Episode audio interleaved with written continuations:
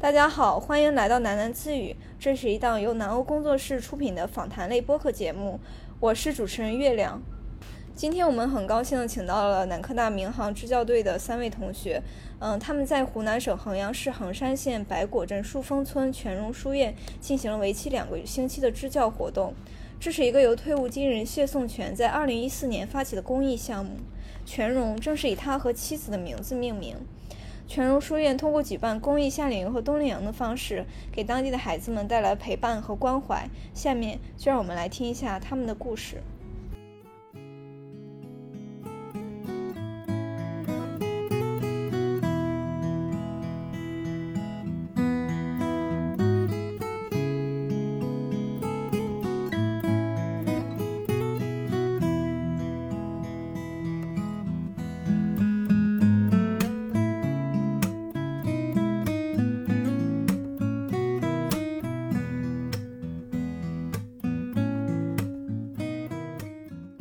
首先欢迎我们三位受访人，有请你们自，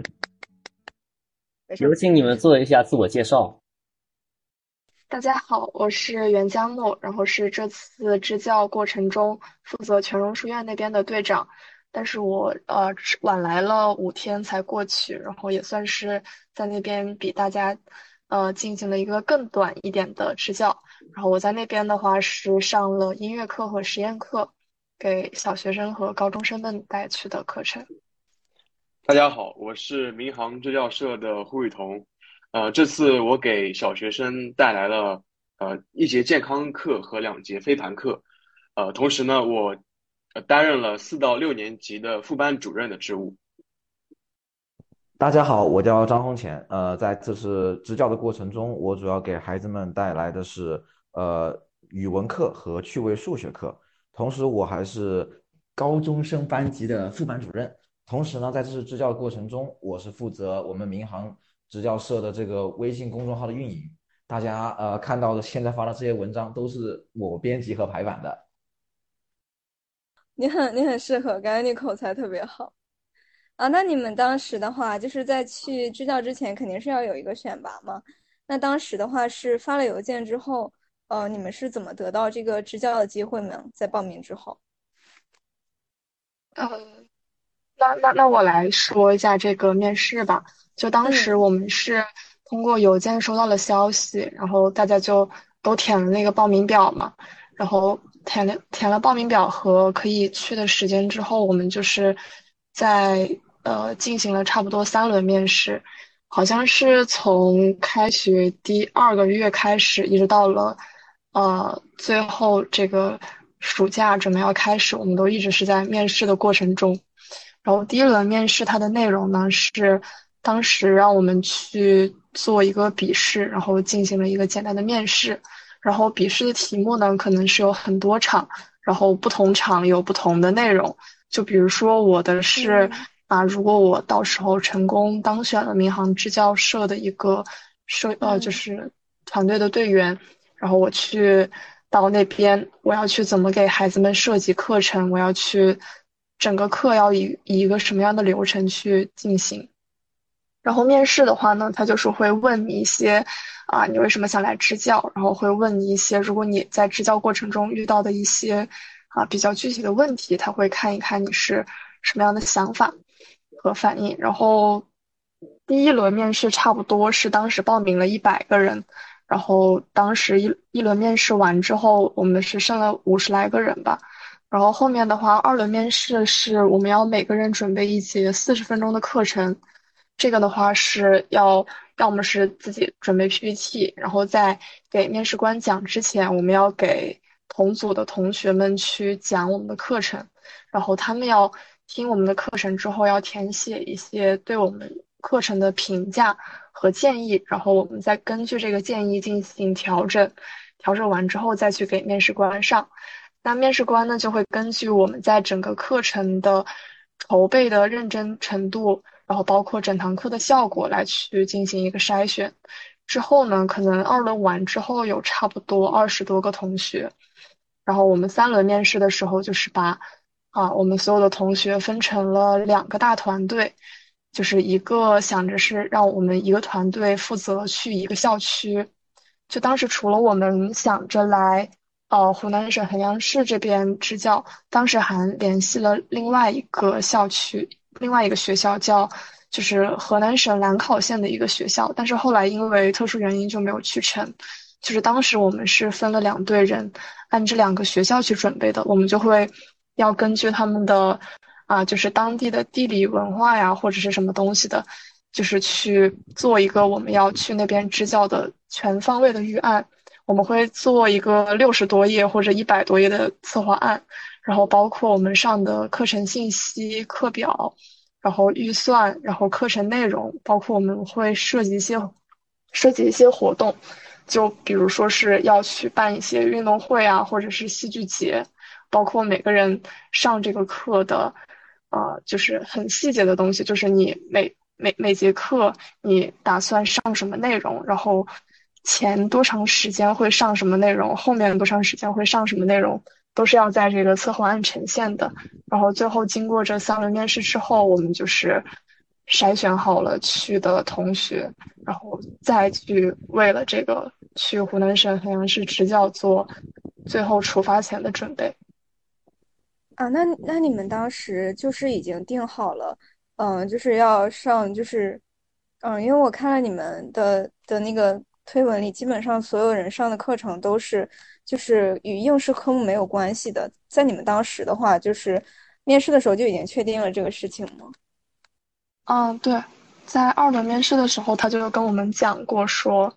啊，就是希望大家的课程设计的不要那么应试课程，他们是主要想以一个拓宽孩子们思维，然后培养孩子们。课外的兴趣爱好为主的一个课程，但是我们会在就是过去的平时中会辅导孩子的作业。呃，当时其实在这个第三轮的时候，我我们还是经历了很多各种各样的事情。就是我们一开始是呃分了三个小队，但是呢后面又是因为各种原因，然后一开始是说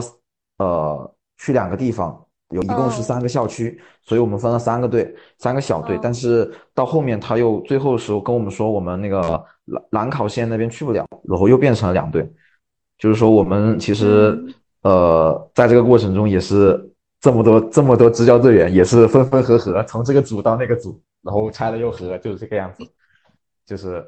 第三轮主要其实就是考察我们这个团队之间的合作，就是大家能不能够作为一个团队呃。成功出发，其实第三轮考察是这个，第一轮呢，其实主要考察的就是一个大家是不是真的是真心的想做，还是只是一个念头，或者说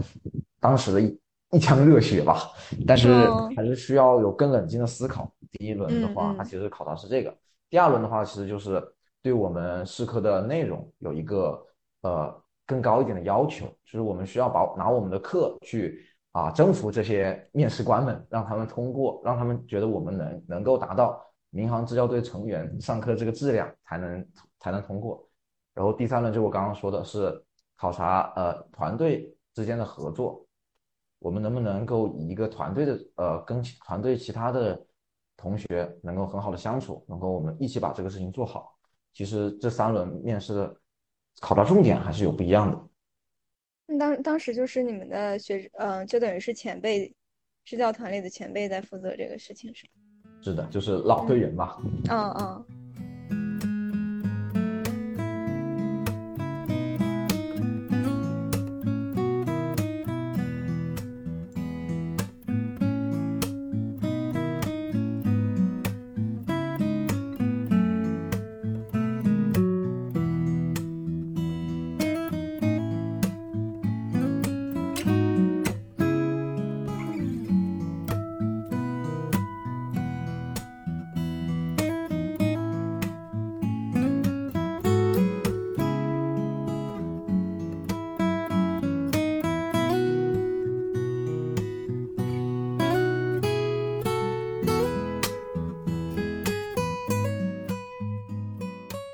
就是我们了解了一下民航支教团它的一些相关背景，然后我们了解到你们的这一次支教团队是和湖南省树峰村的一个书院相合作的，请问你们可以向我们介绍一下这个书院吗？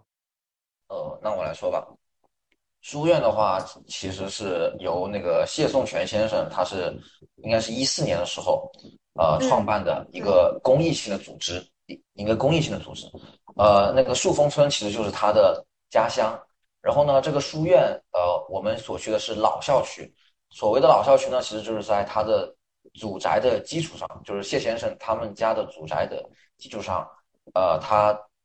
进行一个翻新改造，然后把呃给我们提供教室、呃寝室，对吧？这方面的配套设施全部完完善好之后，呃，孩子们就可以去那边，呃，在寒暑假的时候都可以去那边，呃，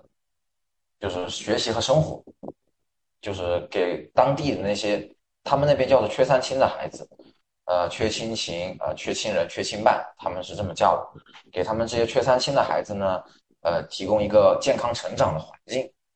书院式就是一个这样的组织。嗯，那请问接下来三位同学，我想问你们一个问题，就是很明显，就是一个湖南省的树峰村和我们的深圳有很多硬件住宅肯定还是有很大差别的。你们在到那里之后，最大的感受是什么呢？其实那里。呃，也就是一个普通农村的这样的一个生活水平吧。就比如说，我可以简单的介绍一下我们男生的宿舍。我们男生所住的那个宿舍，其实它就是一间非常简单的一个房间。这个房间里面一共有四张呃上下铺的双人床，所以用一共就是有八个床位。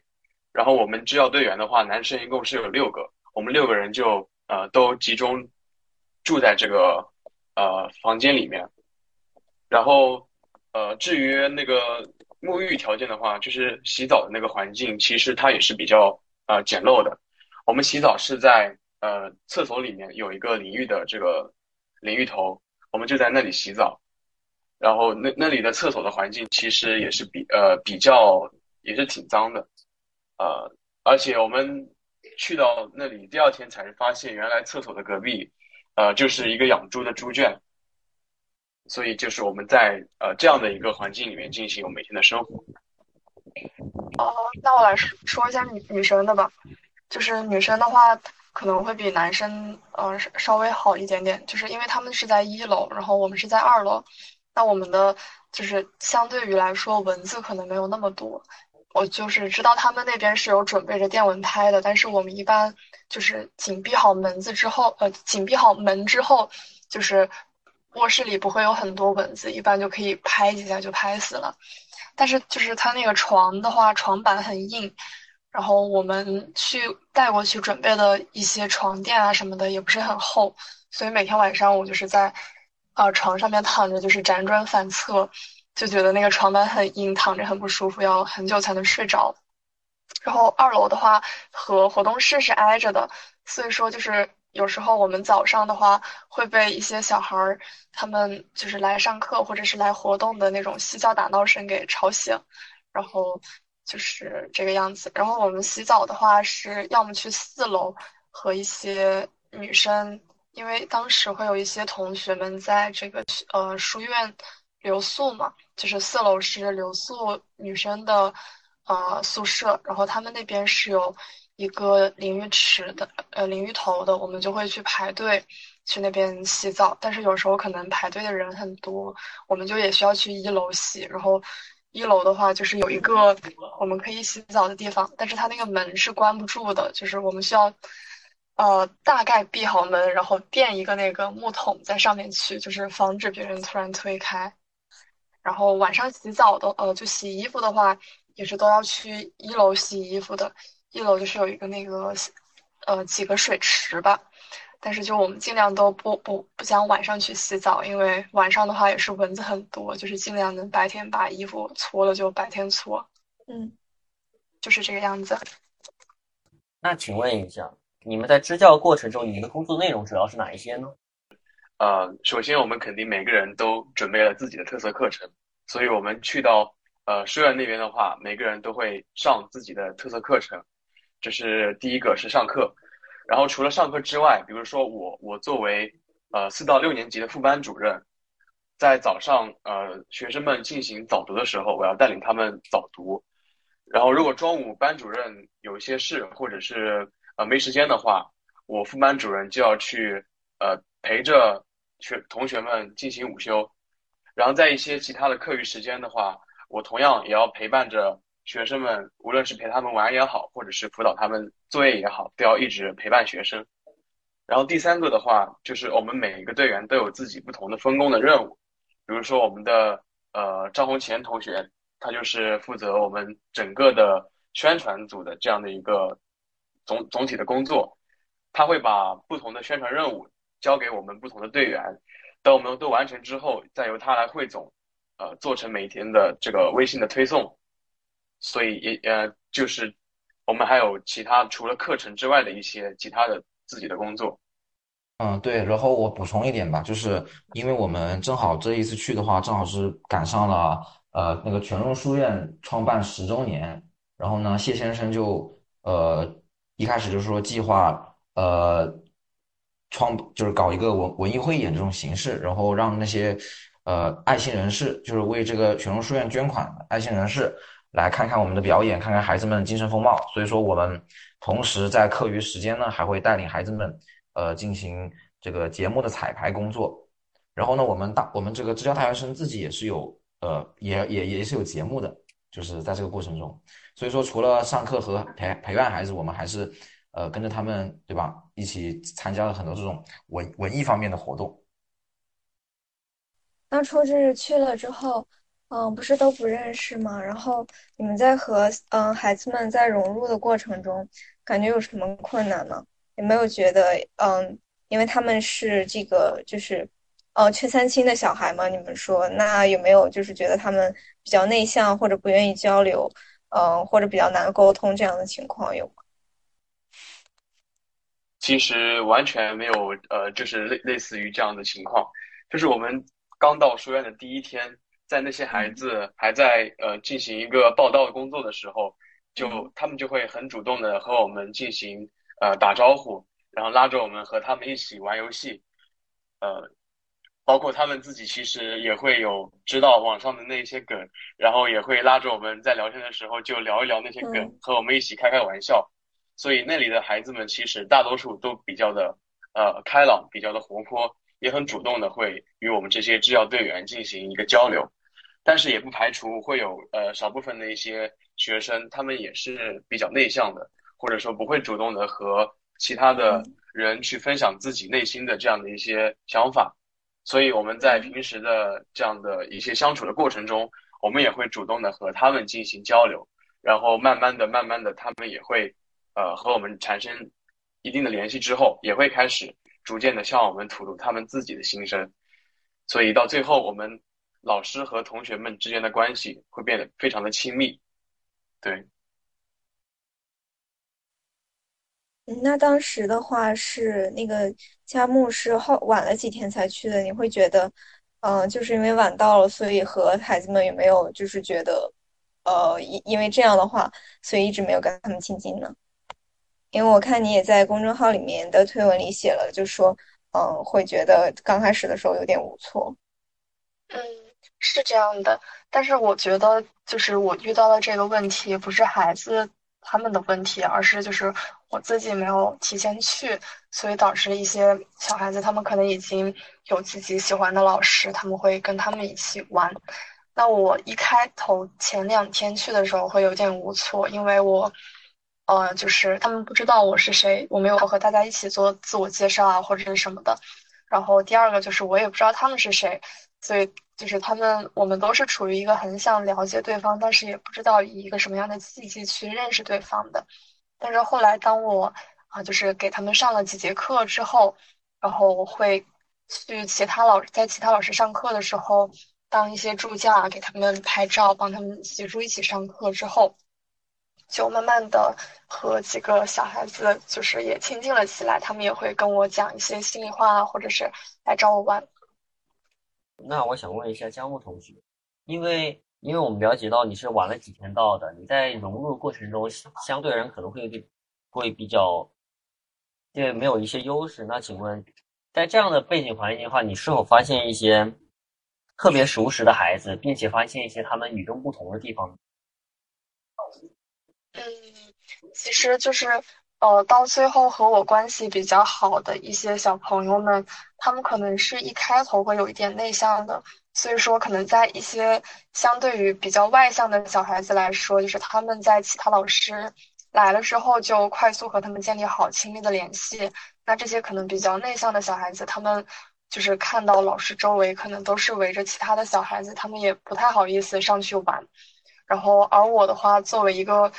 啊，就是迟来了几天的老师来说，可能在这方面还算一种优势吧，就是接触到了一些啊内向的，但是没有和其他老师进行就是啊良好沟通的一些小孩子。然后他们有有一个小女孩，我记得比较清楚，就是她跟我说，我是她在这边遇到的第一个朋友，然后就是也哎，就是蛮蛮难过的吧，但是也也挺开心，就毕竟。我去了之后，也算打开了他的心扉。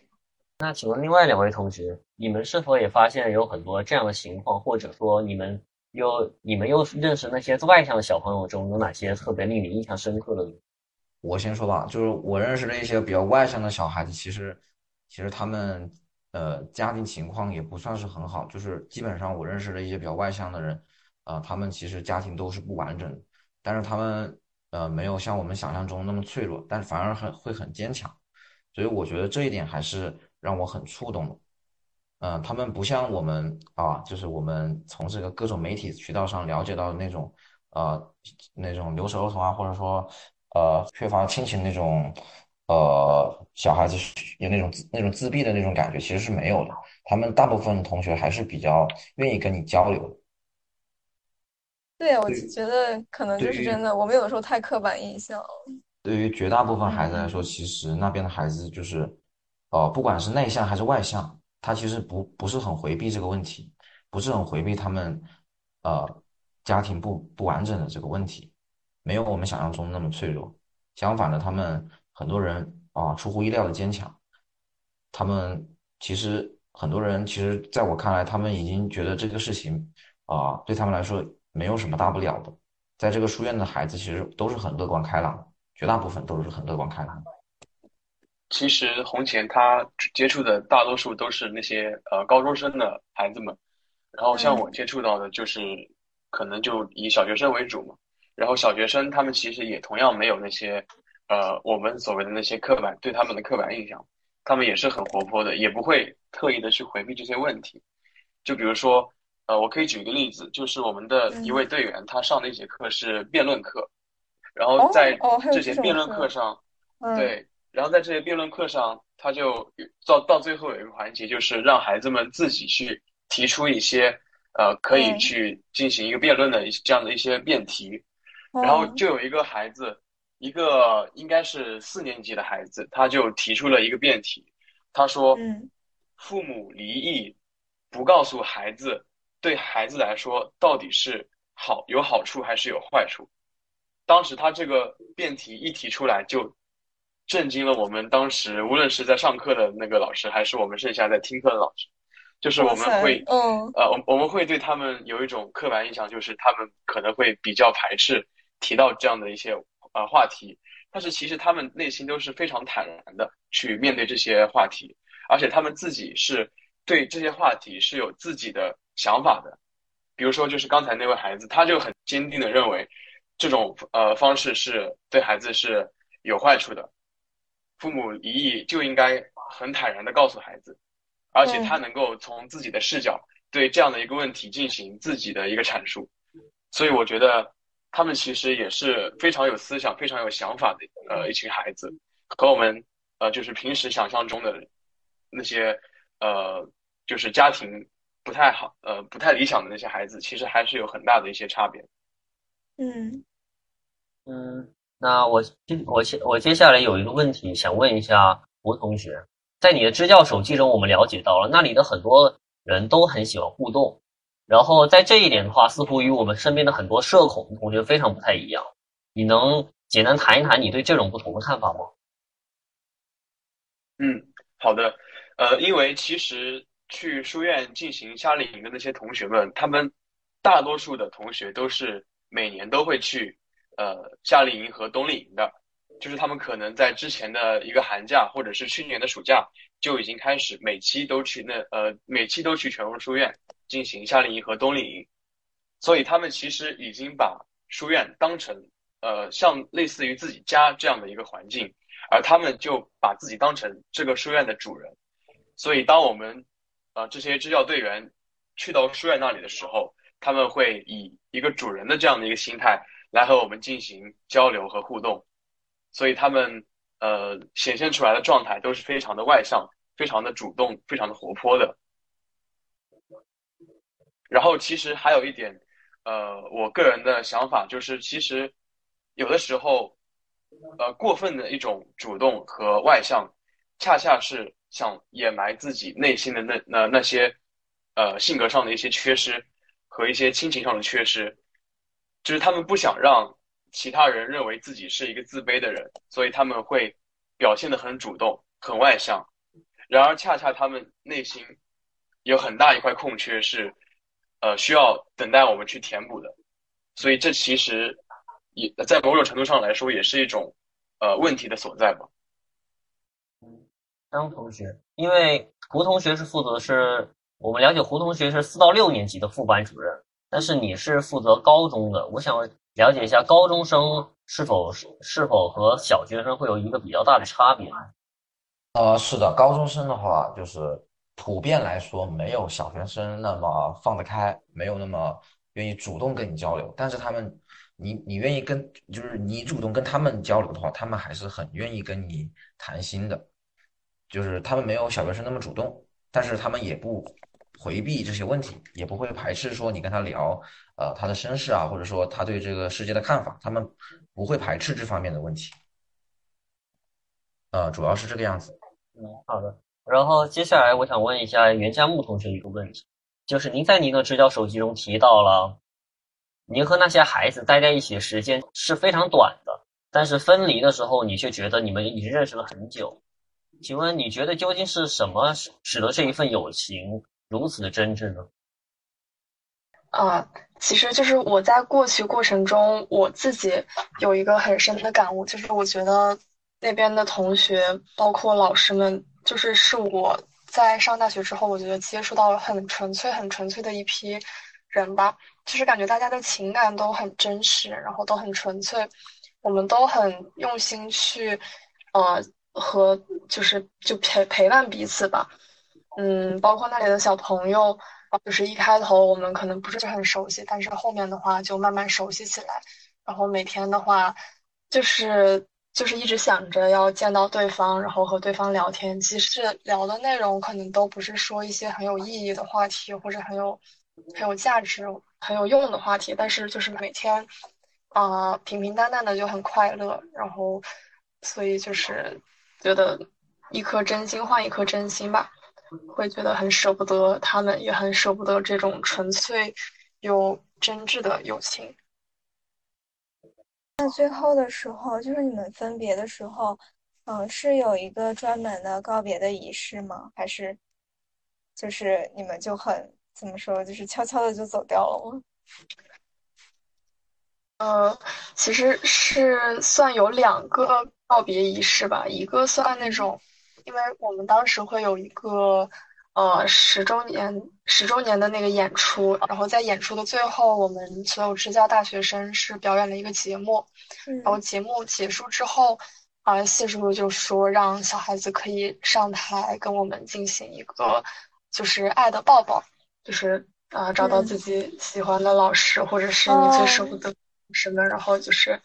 跟他们说一些你们想说的话吧。当时就是。台上乌压压的都是一群小朋友，然后每个人都哭的，就是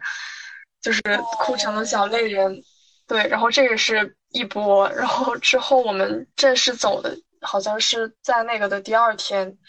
然后就是当时是开完家长会之后，是小朋友可以先走，然后他们在那一天上午就是整个那个楼层就是也是一片哭声，然后。每个小朋友就是抱着老师，然后每个老师身上都挂着好几个小朋友，然后在在，然后他们在哭，然后一直哄，一直哄，最后到了家长他们，他们家长来接他们，然后就就不是很正式，但是也就这样告别了。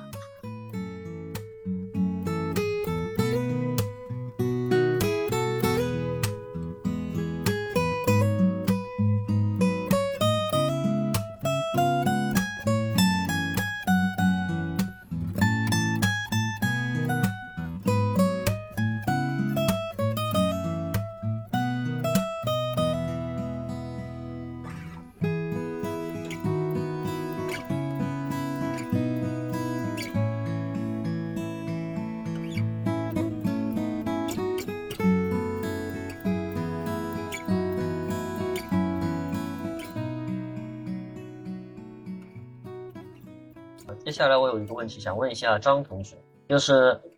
请问一下你在你认为在这次支教过程中，你认为对你来说哪件事情最有意义的呢？呃，最有意义的一件事嘛？我觉得就是说，对于我来说，整个支教的过程就是一份啊一个收获感动、收获成长的一个过程。就是它其实刷新了我对这个世界很多方面的认识吧。就在来支教之前的话，呃，我可能我感觉就是第一个就是我们常见的以为这里的孩子会可能会啊比较封闭、比较排外，然后我这边的乡村是乡村环境可能呃就是像那个我们很多宣传的那样说的那样非常好，但其实来了之后你会发现，呃，贫穷仍仍然是这里的主旋律，而且呃，但是这边的孩子确实是很阳光开朗，和我们。原本以为的还是不一样的，而且在这个过程中呢，呃，我觉得对我收获比较大的一点就是，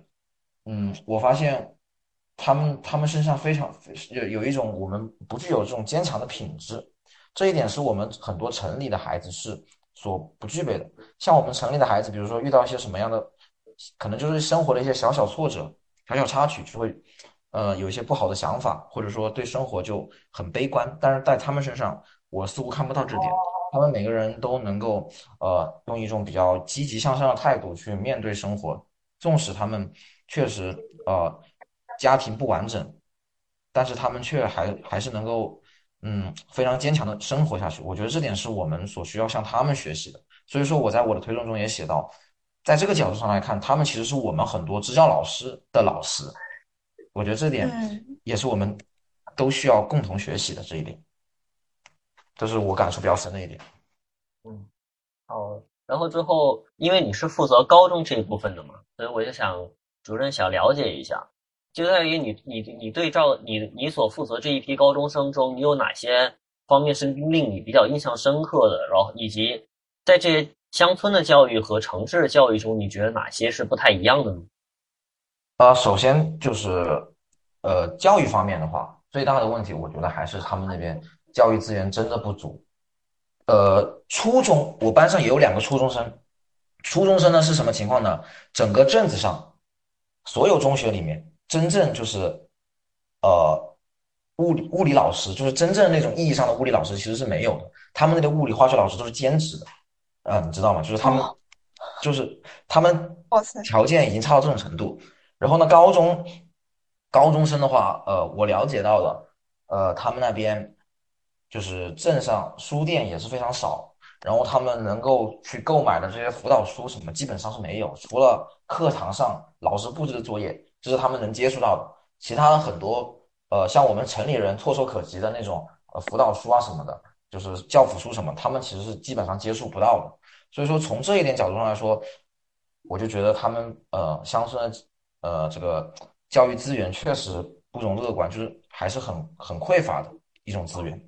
然后呢，呃，高中生，呃，总体来说，呃，大部分孩子还是就也不能说孩子吧，就比我们小一点嘛，还是比较懂事，还是比较懂事的。就是他们，呃，对于自己的这个目标，还是就是考大学这方面，还是还是有个比较清楚的认识的。然后，呃，女生基本上都是普高，然后男生的话，基本上都是职高，就职业教育嘛。呃，但是那些职高的男生。啊，其实也还是就是思想上，呃，行品行上其实都还是很很端正的，啊，也没有说像我们网上看到那么恶劣，其实也没有。总体来说，高中生还是，呃，总体来说都是比较上进的一群同学吧。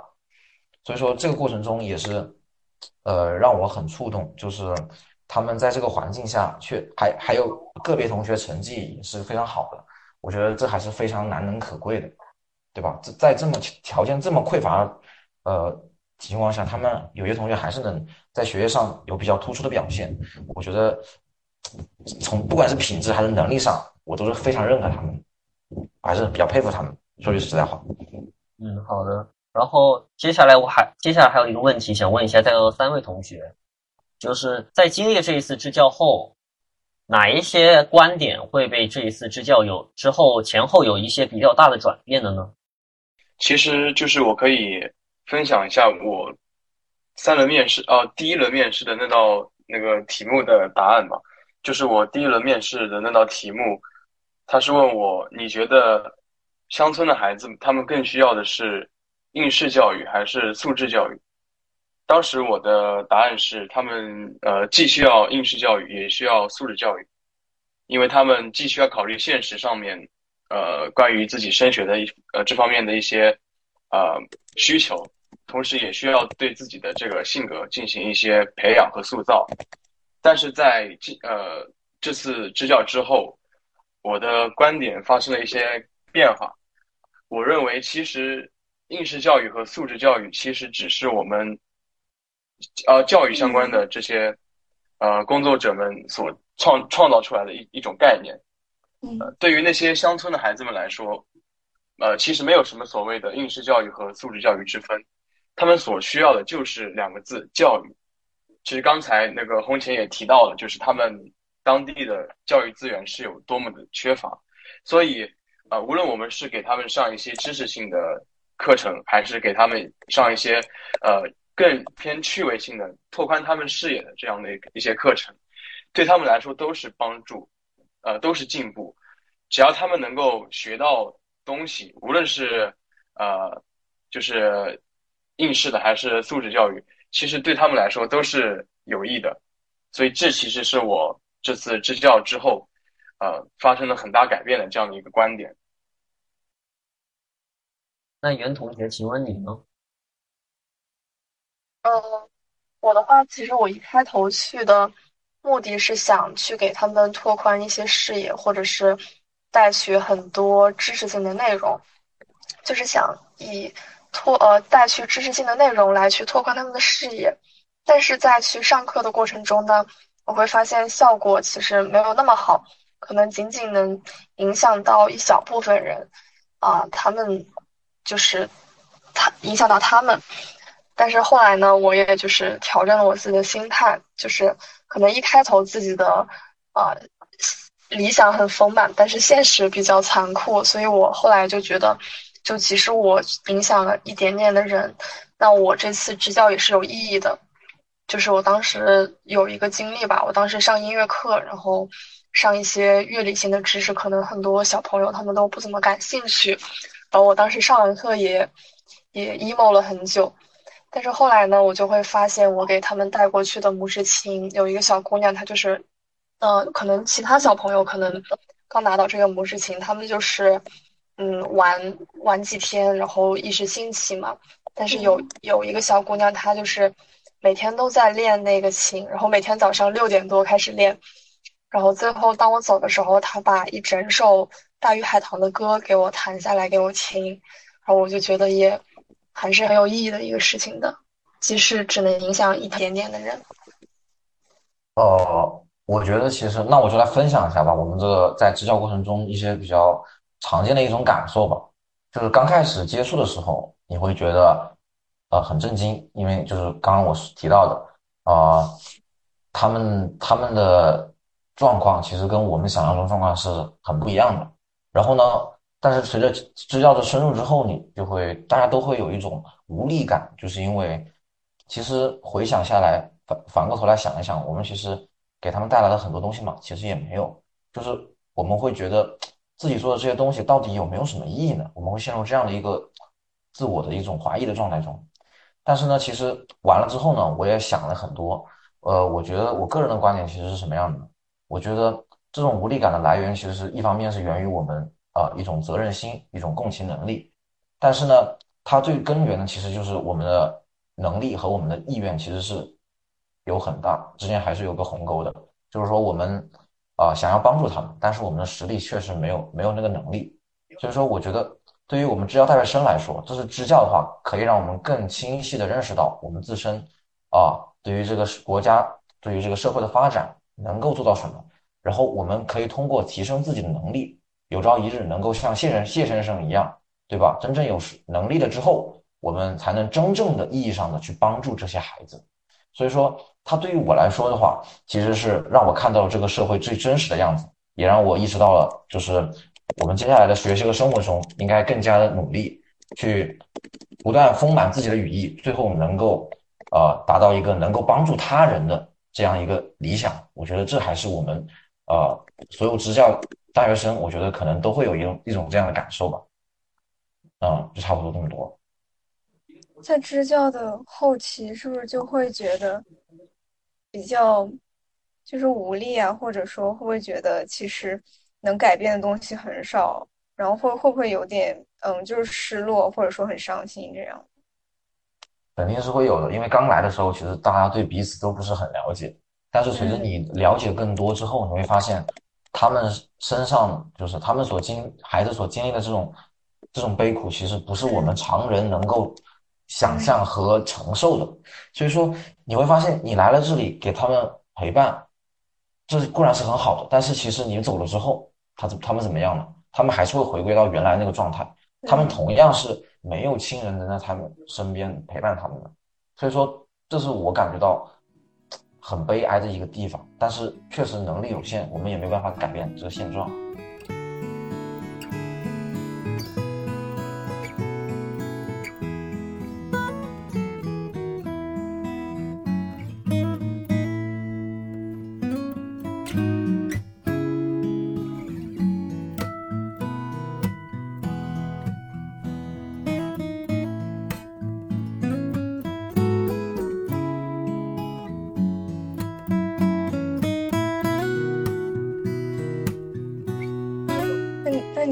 在就是回来之后，还和这些孩子们还有联系吗？你们有没有就是加联系方式啊，或者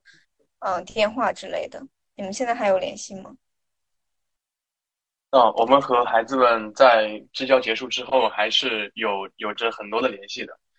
呃，因为我是四到六年级的副班主任嘛，然后嗯，班上的很很多同学在走之前都让我留下了电话号码，然后。呃，大一些的那些同学，可能就我们就加了微信。呃，平时在朋友圈发一些内容的时候，我们也会互相点赞。呃，包括其实他们有些同学也也会玩一些像快手和抖音之类的这样的一些社交媒体，然后我们也会互相关注一下，呃，进行一些呃最简单的交流之类的。然后，其实我想分享的一个就是有一个三年级的女生，在我。呃，支教结束的那一天起，每天的上午和下午都会给我打电话。然后我们打电话内容其实没有什么实质性的内容，就是我们可能就是我们平时说的这样的一种尬聊的状态吧。呃，其实因为那些孩子们，他们平时在家里面真的是没有什么事情可以做的，就是他们一旦作业做完之后，家里面也没有什么书可以看。也没有什么其他的一些什么娱乐的活动，然后包括考虑到他们家里面的那些家家庭状况，可能只有一些呃年年纪比较大的长辈在家，呃那些长辈可能平时就是去村上什么打打牌之类的，就有的时候会把孩子们自己一个人留在家里面，这个时候呃我们把我们的电话方电话号码留给他们之后，我们就成为了他们唯一的可以倾诉的这样的一个对象。所以她就是那个三年级的那个女生，她每天都会打电话给我，然后告诉我说今天自己又哭了一天，呃，然后就是昨天也在哭，前天也在哭，呃，包括明天、后天、大后天，可能每天都要哭。然后我就问她，我说：“那你每天都哭，你要哭到什么时候才能不哭呢？”她回答说：“呃，我要一直哭到你回来的那一天。”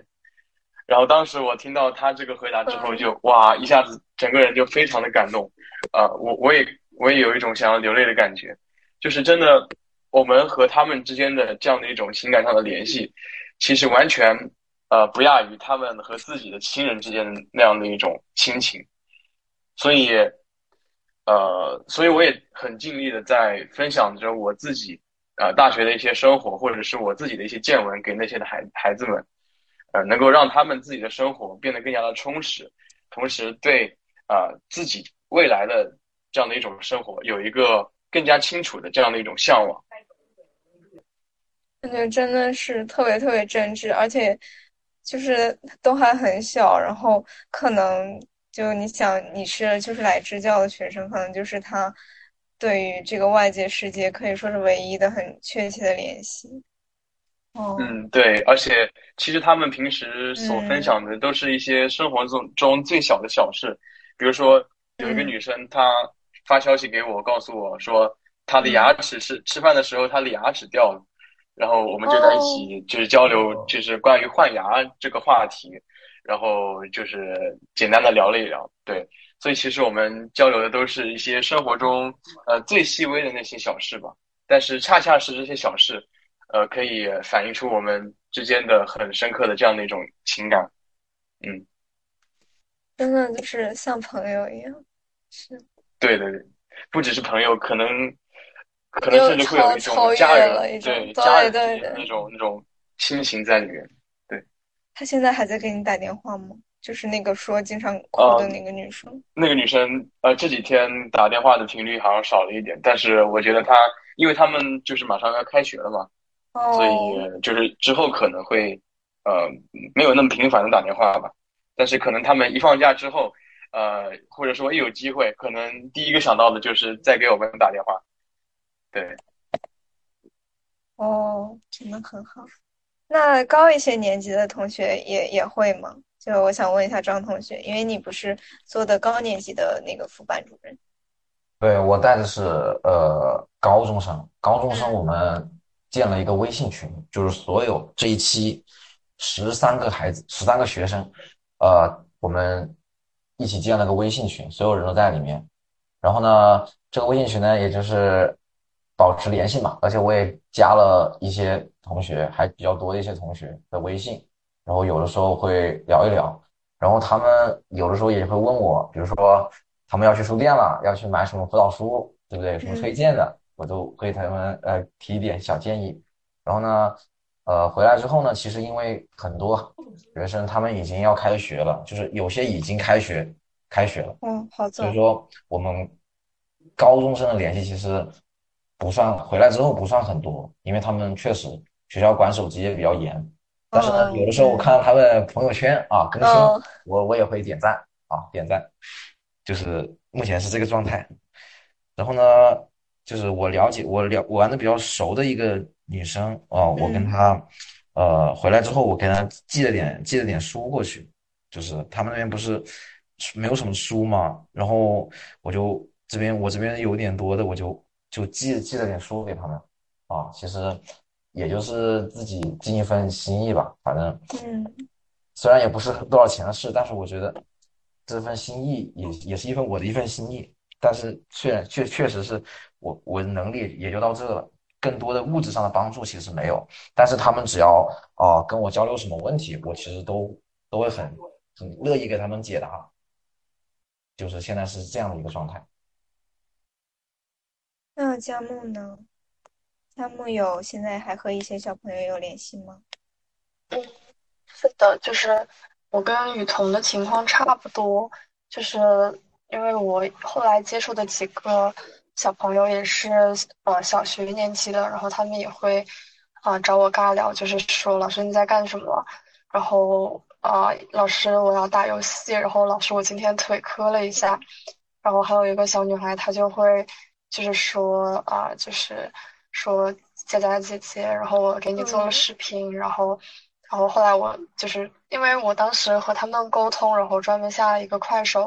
然后我就去快手上一看，然后发现他给我做了有五个视频，然后每个可能要么是图片，要么就是文字，然后我觉得做的还蛮好的，然后也很感动。就是你和他一起的一些什么照照片啊之类的吗？对，然后还有他给我写的信啊什么的。那你们是就是用微信吗？还是就是他们会打电话给你们？哦，他们会用快手来聊天，然后或者是 QQ 聊天。所以我现在还养成了一个习惯，就是 每天会打开快手看一看消息记录，哦，他们就会在里面给你给你发消息是吗？对，或者是打哦打语音。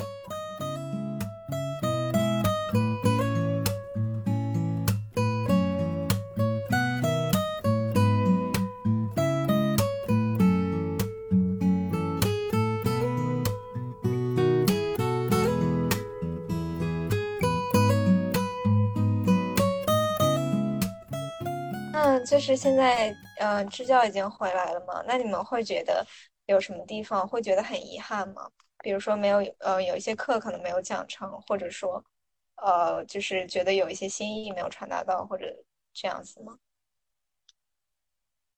我觉得我还是挺遗憾的，我有几节比较哦，想讲的，我觉得很有意嗯，思的课都没有讲成，因为后面要排练那些什么节目，然后哦，我有几节课没有讲成，还是什么课呢？嗯，呃，什么课呀？就是我我嗯我是一个比较比较喜欢就是国学方面的人，我一我一开始准备了一节呃嗯，讲庄子的一节课啊，讲，庄子的嗯一节课，还有一节就是讲易经，讲怎么简单的算卦，这个这这这堂哦课，我其实当时很想讲，但是因为后面嗯。时间不是很允许，我就没有讲成，这一点还是有那么一点点遗憾的。确实有点遗憾，不过如果下次有机会的话，我肯定是要讲的。我 我当时天天缠着张主任，我说张主任，你讲易经的话叫上我，然后最后也没有听成这节课。我也想听，感觉很有意思。确实，对他他他讲的很很很好，要不现场给我们算一卦？哇塞，真的，一会儿结束之后让他给我算一卦。嗯，那你们两个呢？呃，我的遗憾其实就是，嗯嗯，我去的时间比较短，所以只能和有嗯限的小朋友进行一些联系吧。然后其实我当时是很想去给高中生讲一些嗯东西，或者是能跟他们更走近一步。然后我嗯当时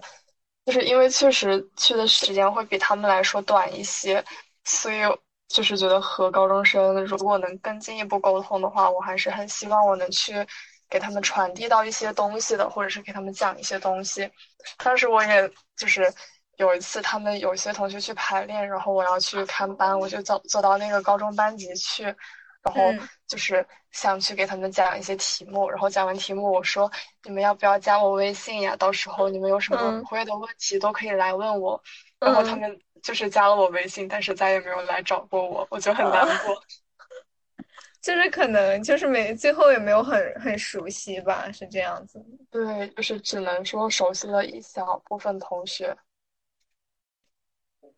是啊，你像这种还能就是在在在短视频平台给你做五个视频的，我觉得可能高中生也会比较内敛吧，可能他们有的时候也不太愿意去表达一些呃这种比较热烈的情感。对，就是我觉得不是他们的问题，只是说我嗯去的时间确实很短，然后也确实是这方面的问题。嗯，对，因为其实你就大概相当于就只去了一周多一点，嗯，十天多，对，十哦天吧。哦，嗯呃，我觉得可能有点遗憾的话，就是我嗯们这种呃短期支教的形式，可能对于那些孩子们的影响还是非常的有限的。就是嗯如果真正的想嗯要对那些孩子们产生很深远的影响的话，肯定是嗯需要一个长期的陪伴的这样的一种呃过程。所以嗯我个人认为，其实我们去支教对于我们自己的成长的帮助，嗯呃，其实比我们对那些孩子们产生的影响是要更大的。因为其实，呃，说实话，像我们这些大学生在平时呃在学校里面，其实有的时候真的很难把自己内心真正的想法，很坦然的、很坦诚的，呃，和大家进行一个分享和交流。但是在那些孩子们的面前，我们都是非常的呃真诚的这样的一种状态，能够我们能够很自然的呃去去哭、去笑、去陪他们一起玩闹，呃，然后我们其实无论是我们支教队员内部，还是我们和孩子们，其实已经成为了一个非常呃和谐、非常和睦的一个大家庭的这样的一种状态。呃，然后可能平时我们的生活就是每天，呃，只呃关注于自己的这些呃这些学业、这些课程，但是到了去支教之后，我们会发现，其实生活中还有许多其他方面的需要我们去发现的这样的一些问题，或者说，呃，需要我们去呃参与的这样的一些事情。所以支教完了之后，我对于我们自己的这样的一种社会责任感，其实会有很大的一种提升。同时也会让促进我们去思考，我们的生活中到底还有哪些其他的方面是我们从来没有去探索过的。然后在这些方面，呃，我们可以让自己的生活变得更加的充实。所以，其实我认为支教的，呃，这样的一种过程，对于我自己的成长是，呃，有很大的帮助的。对，其实我觉得帮助是比遗憾，呃，要大的很多的。对。嗯，因为我觉得其实不仅你们给他们带去了一些东西，我觉得我们也可以从他们身上学到很多，包括，嗯。也是，也是一些比我们要年纪要小很多的小朋友，而且我们也在不一样的环境里生活，我觉得我们也可以学到很多东西。嗯，对，其实也就是一种互相学习、互相，呃，他们也是在当我们的老师的这样的一种过程吧。嗯，是的，是的，我觉得还是可以学到很多。那我这里还有一些问题，比如说，如果如果你们要，如果你们要说。从你们支教支教老师的角度来说，你们会发现这家这些缺三星的孩子真正最缺乏的是什么呢？嗯，我觉得其实呃，最缺乏的其实是一种引导，就是我们平时那些家庭教育，其实更多的并不是对于自己的一些呃知识上的一些教育，啊，反而是对于我们如何去做人，如何去呃树立正确的价值观。呃，就是这这些方面的进行的一些教育，所以，我我认为那里的孩子们最缺乏的其实是我们对于他们人生的，呃，每一步成长的这样的一种过程的引导，就是他们需要一个人去告诉他们自己，呃，应该成为一个怎样的人，或者说能够成为一个怎样的人。所以，我认为其实引导其实是他们最缺最缺乏的，当然陪伴他们肯定是非常也是非常缺乏的。那张同学，你你认为呢？我觉得他们最缺乏的，呃，就是说陪伴也对。我觉得他们就只是最缺乏的，应该是一个倾听者，因为他们其实有很强的表达欲，但是这些表达欲，我觉得对于呃，在他们自己的家庭的环境中来说，是没有一个人能够呃倾听他们表达，就是这些表达的。但所以说，我觉得他们呃缺乏的是一个倾听者的角，倾听者的一个。角色吧，因为我从我的了解中，呃，其实他们那些孩子，呃，起码基本生活是没有问题的。然后虽然是缺三亲家庭，但是他们基本生活是没有问题的。但是我觉得他们有些孩子可能心里确实多少有有那么一些问题。他们强烈的表达欲背后，其实就隐藏着他们其实因为没有人听，所以说我们来了之后，他们会跟我们分享很多很多很多事情。所以说，我觉得这一点的话。还是他们所缺缺乏的，其实也是陪伴，也是一种形式的陪伴。嗯，我跟呃跟佳木学姐她的看法是一样的，他们最缺乏的也是陪伴。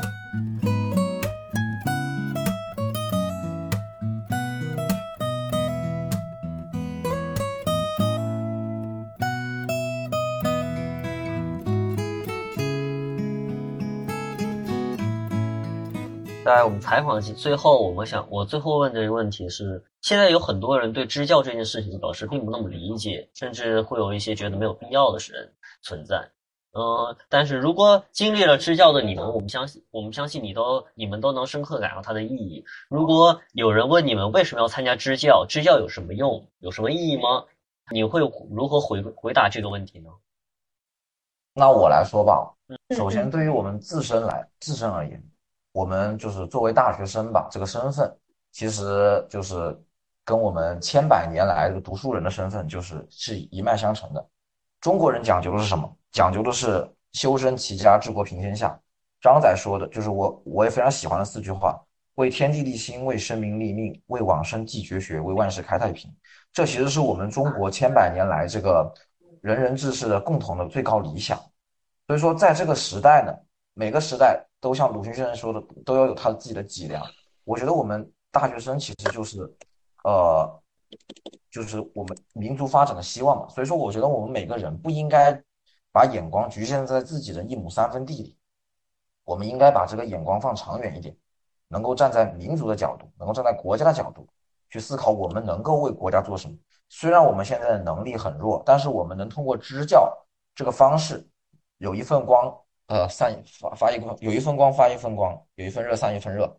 然后能够在这个过程中，我们能够真正认识到最真实的乡村是什么样子的，这对于我们呃这个三观的塑造，对于这个世界认识也是很有帮助的，不仅帮不仅利人，而且利己。所以说，我觉得这件事情何乐而不为呢？其次，支教意义是什么？其实这个意义呢，对于我们个人个人来说，其实就无非就是增长见识；对于国家来说，就是让我们知识再下乡，然后把我们这些受过相对来说比较好一点的教育的这些这些人，我们我们用我们的力量去帮助一些可能资源缺乏的一些人，这也是对于国家来说一个好处。其实，在这个过程中，其实。支教的话，总而言之，利己也利人，这件事情何乐而不为呢？对不对？我们所担心的，像那些提出为什么要支教的人，其实我觉得他们从心底里，啊，还是有很，就是很多自私的成分在里面，对不对？因为当你问出这个问题的时候，其实你你已经在为自己考虑了，已经完全是为自己考虑了。所以说，我觉得作为一个啊，真正。有理想、有担当的青年人，我们应该做什么呢？一方面是发展自己的能，发展自己的能力，各方面的能力；另一方面是力所能及的为这个社会做出一些我们所应该做的一些贡献，而不是做一个精致的利己主义者。这样的话是会被世人所唾弃的。我想说的就这么多。对，就是我补充一点点吧，就是呃。我觉得，呃，张红前同学他刚刚讲的已经很完善了，但是我还是想说另外一个问题，就是，呃，因为我之前也会在网上去看一些争议，他们就有些人就是说，抨击短期支教，就类似于我们这样的项目，他他们会说觉得短期支教是完全没有任何意义的，或者是说短期支教的他们的这些人就是在作秀。其实我也是。和我觉得这个问题其实问出来就和支教做支教有什么用是很类似的。我不可否认的是，长期支教肯定会比短期支教的对孩子们的影响是更大的。但是我们不能说短期支教就没有意义。这个短期支教其实是更适合很多大学生去尝试的一个。呃，支教行为或者是献爱心或者去帮助他们的一种行动，对我们来说算是比长期支教能让我们去做到的一件事情。而且说短期支教没有意义吗？就它并不是没有意义的。即使我们会有遗憾，我们能就是因为时间的问题，我们能给孩子们带去的东西很少，但是我们能带去一点东西就是一点东西，这比。什么都不说，然后什么也不做，然后就去抨击短期支教没有意义的人来说是好的很多很多。我觉得就是长期支教肯定是很好的，但是如果能有源源不断的短期支教，那么一点一点的东西汇聚起来，也是一个很大的呃力量的。嗯，不过确实是，我觉得短期可能。嗯，就是有的时候可能对于我对于去支教的人来说的意义可能也大大，也不能说大于吧，就是也很有意义。就是你可以从小，特别是小一点小孩身上学到很多东西。是的，嗯，这个实在瞎聊吧。我觉得我去支教的时候，其实是有一点抚平了我内心的焦虑的。就我在去支教之前，我就会很焦虑，每天就是想着赶紧去实验室。卷科研，然后卷绩点，然后学语言，对对对，生物医学工程，哦对，那个晨曦学弟，你未来说不定也是这个样子的。我正在是这个样子。对，就是我，我就是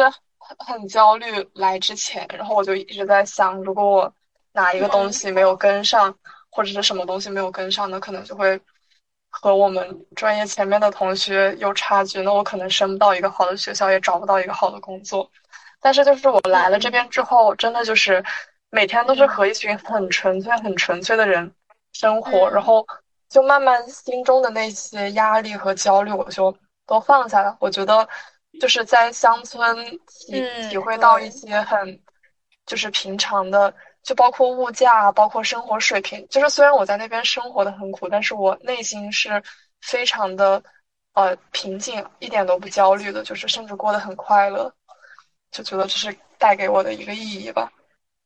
对啊，因为我觉得是，既是小孩又是乡村那种组合，就会给人一种这样的感觉。我觉得小小孩的话，就要是我自己觉得，我就我就会觉得是代表一种很纯粹的东西，而且特别是就是我们逐渐长大，然后成人之后，就会丧失了一些。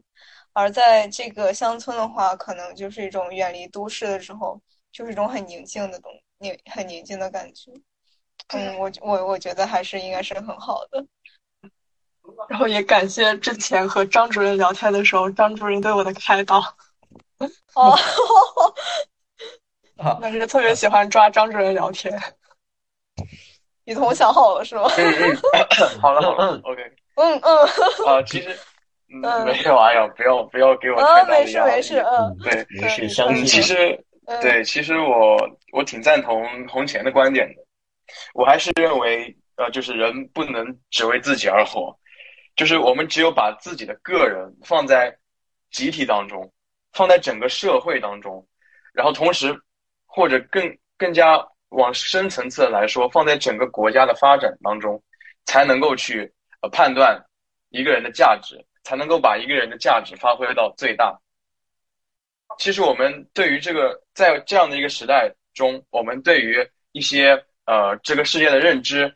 呃，大多数其实都来自于一些网络或者是书本上的一些我们所看到的东西，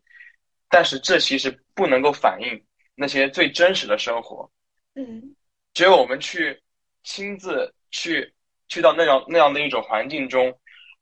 自己去体验那样的一种生活，才能够更加的完善我们对于这个世界到底是什么样子的这样的一种判断。所以这其实是。整个对于我们个人成长来说非常重要的啊这样的一种活动，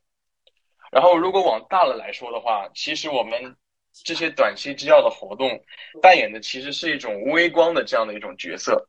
就是可能我们自己呃发挥到的作用其实非常的有限，或者说并能并不能够真正的产生一种很持续的影响，但是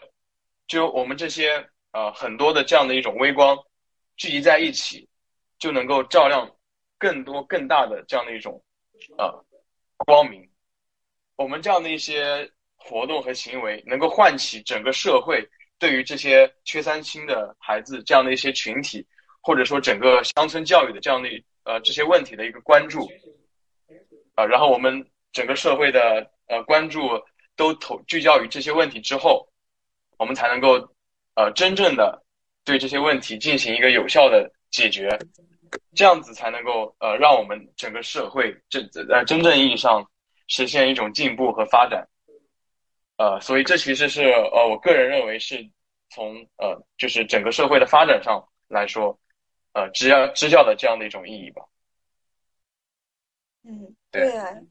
因为其实就是对人的一种定义，就是这个社会关系的总和嘛。你可以通过在不同的一种嗯场域这种环境中的一种。呃，适应你会越来越清楚自己的位置，而且我觉得这个这种活动其实就有点类似那种人类学的田野调查嘛，就是你去实地的去看，它其实最终可能，呃，你要想为为它又扣上什么样的意义，可能它最终带来的就是一种我们人之间的相互的理解和一种呃，我觉得是人类的一种情感上的联系，其实是特别特别珍贵的东西。嗯，对对对，其实就是一种共情能力。我觉得就是经过这支教之后，我们对于他人其实会有一种更强的共情能力，然后更能站在别人的角度，对吧？然后看待问题，体验他们的情感。我觉得这点还是很，就是支教给我带来一个很大的一点变化吧。我觉得。对呀，我觉得他最终呢，就是带来的一种很重要的东西，就是理解我们如何去理解不一样的人，然后可能就是不带一种，呃。就是类似，呃，有色的眼睛去看，就所有的事情可能都有他自己的原因，可能我们就会因此变得更理性，然后人人之间的这种联系也会变得更好。嗯，对，其实我觉得就是我们现在的这个时代，呃，情绪价值其实是非常，呃，很重要的一种一种东西吧。然后，如果我们长期的在这个城市中生活，然后，呃，一直处于这样的一种很高压的这样的一种。环境中的话，我们很会产生很多的这种消极的情绪。呃，但是如果我们呃去去到那些乡村，然后和那些孩子们进行最真诚的交流了之后，我们的一些积极的情绪会被激发出来，然后能够让我们自己的生活也得到很大的程度上得到一种改善。对，对对对，现在不管是生活中还是网络上，其实你会发现很多人的戾气还是非常重的。对，特别是网络，嗯，对，戾气非常重。就是说呢，就算就算刚刚我们说这个问题，就是为什么来支教？这很多人认为支教没有什么意义。但是我想说的这句话是什么呢？就是我很喜欢的一句话：为众人抱薪者，不可使其恶于风雪；为自由开路者，不可使其困于荆棘。就是说，你可以，呃，觉得这个事情没有意义，但是你不要去打击，不要去，哦，说比做这个事情的人，你做的事情没有意义，因为其实他的光其实也是会照耀到你的身上的。有一天，其实我觉得我们，我们啊，现在对于我们大学生来说，其实就是。但但我但行好事，莫问前程吧。我觉得自己能做点什么事情，能够回馈这个社会，我觉得其实就已经很不错了。没有必要说，也没有必要呃，给我们这个行为有一个多么高尚的定义，其实也没有必要。咱们自己能做一点好事，我觉得就不论是对自己的情绪价值得到满足，还是说啊，对吧？对他人也是有一定益处的，这就这就已经很好了。对啊，其实可能就是你说的这支教，就有一种很。嗯，就 privilege 的感觉嘛，就可能会觉得有一种呃阶级性的东西在里面，但实际上可能我们就是去了解一下，我觉得它是不带有这种嗯这种色彩，就是你说的这种嗯对，是的，是的，我觉得特别是就是跟小小孩有联系的，我觉得真的是是一种特别纯粹的情感，嗯。嗯，对，其实我觉得就是每个人有自己不同的价值判断嘛，嗯，然后我们我们也不能够呃一一定要说让每个人都能够理解我们自己的呃价值的判断，也我们也不能够用自己的价值去呃判断他人的价值，所以就是我们选择了呃让自己的这种价值取向呃与整整个社会的这样的一种呃价值去进行一个呃呼应，那么我们。就不需要再去考虑其他人对我们到底有什么样的一种看法，或者是他们自己有怎样的一种想法嘛？我觉得就是能够理解我们的人，呃，能够理解我们这样的一种行为的人，他自自然会有自己的呃这样的一种观点。然后，如果真正的去抵制或者是去排斥的那些人的话，那么我们也只能够尊重他们自己的这样的一种价值取向，或者说就是。也也也也不去奢望他们能够理解我们呃我们自己的价值吧。对啊，其实就是有一句话就是说的嘛，就是可怜之人亦有其可悲之处。那其实嗯，确实是这样子的。但是我觉得，就是如果是在走走向这个理性，特别是走向了解的路上，他一定是就是了解是在加深的，就是会看到嗯，包括这个社会各种阶层，它是以一种。什么样的方式在运作？可能包括，呃，你们是去的那个村里面嘛，然后可能他们那些小孩本来就是缺三亲嘛，然后家里的环境可能很多事情，包括他们所所处的一种困境，我们也是就是作为外局外人是很难去了解的。我觉得是的，是这样子的，就是可能我觉得在人呃和人在相处的过程中，很多时候我们需要一种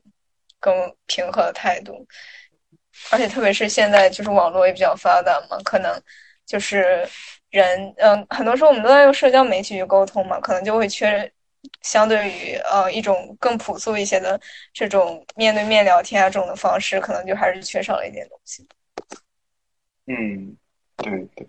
然后就是今天很很很高兴，然后三位同学来到了我们的播客，嗯，然后的话，大家如果希望加入民航支教队的话，可以关注他们的赵鑫。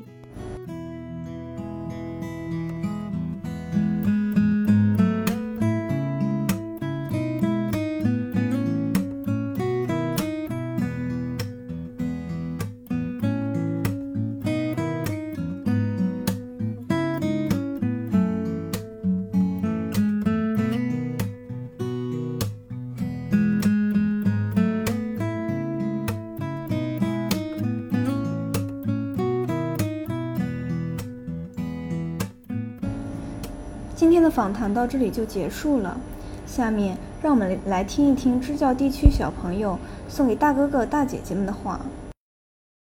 民航支教队的哥哥姐姐们，你们好，我是来自于白果一中全人书院的赵子熙，同时也是一名书院缺三清学童，很荣幸能代表书院学童与你们分享自己的心里话。首先，我想感谢哥哥姐姐们能来到书院。陪我们度过这愉快的十五天。这十五天里面，我们真的很开心，也收获了很多。课程也非常有趣，比如赵贝岑姐姐带来的国画课，安迪哥哥带来的价值拍卖会，嘎嘎姐姐带来的地下越越野，这些课程都挺有趣的。还有，在我不开心的时候，安迪和肖瑞哥哥经常开导我，真的是很舍不得这些哥哥姐姐们，真的很舍不得你们。我们有缘再见，后会有期。希望你们以后能天天开心，快快乐乐。今天的采访到这里就要结束了，感谢三位同学参加我们的访谈。如果大家对支教感兴趣的话，欢迎关注民航支教队的公众号。如果想参与其中的话，他们也将在近期进行招新，大家可以注意自己的邮件。本期播客节目由南欧工作室出品，欢迎大家关注我们的公众号。我们也在小宇宙、苹果 Podcast 和喜马拉雅等平台同时更新，欢迎大家关注。我们下期再见。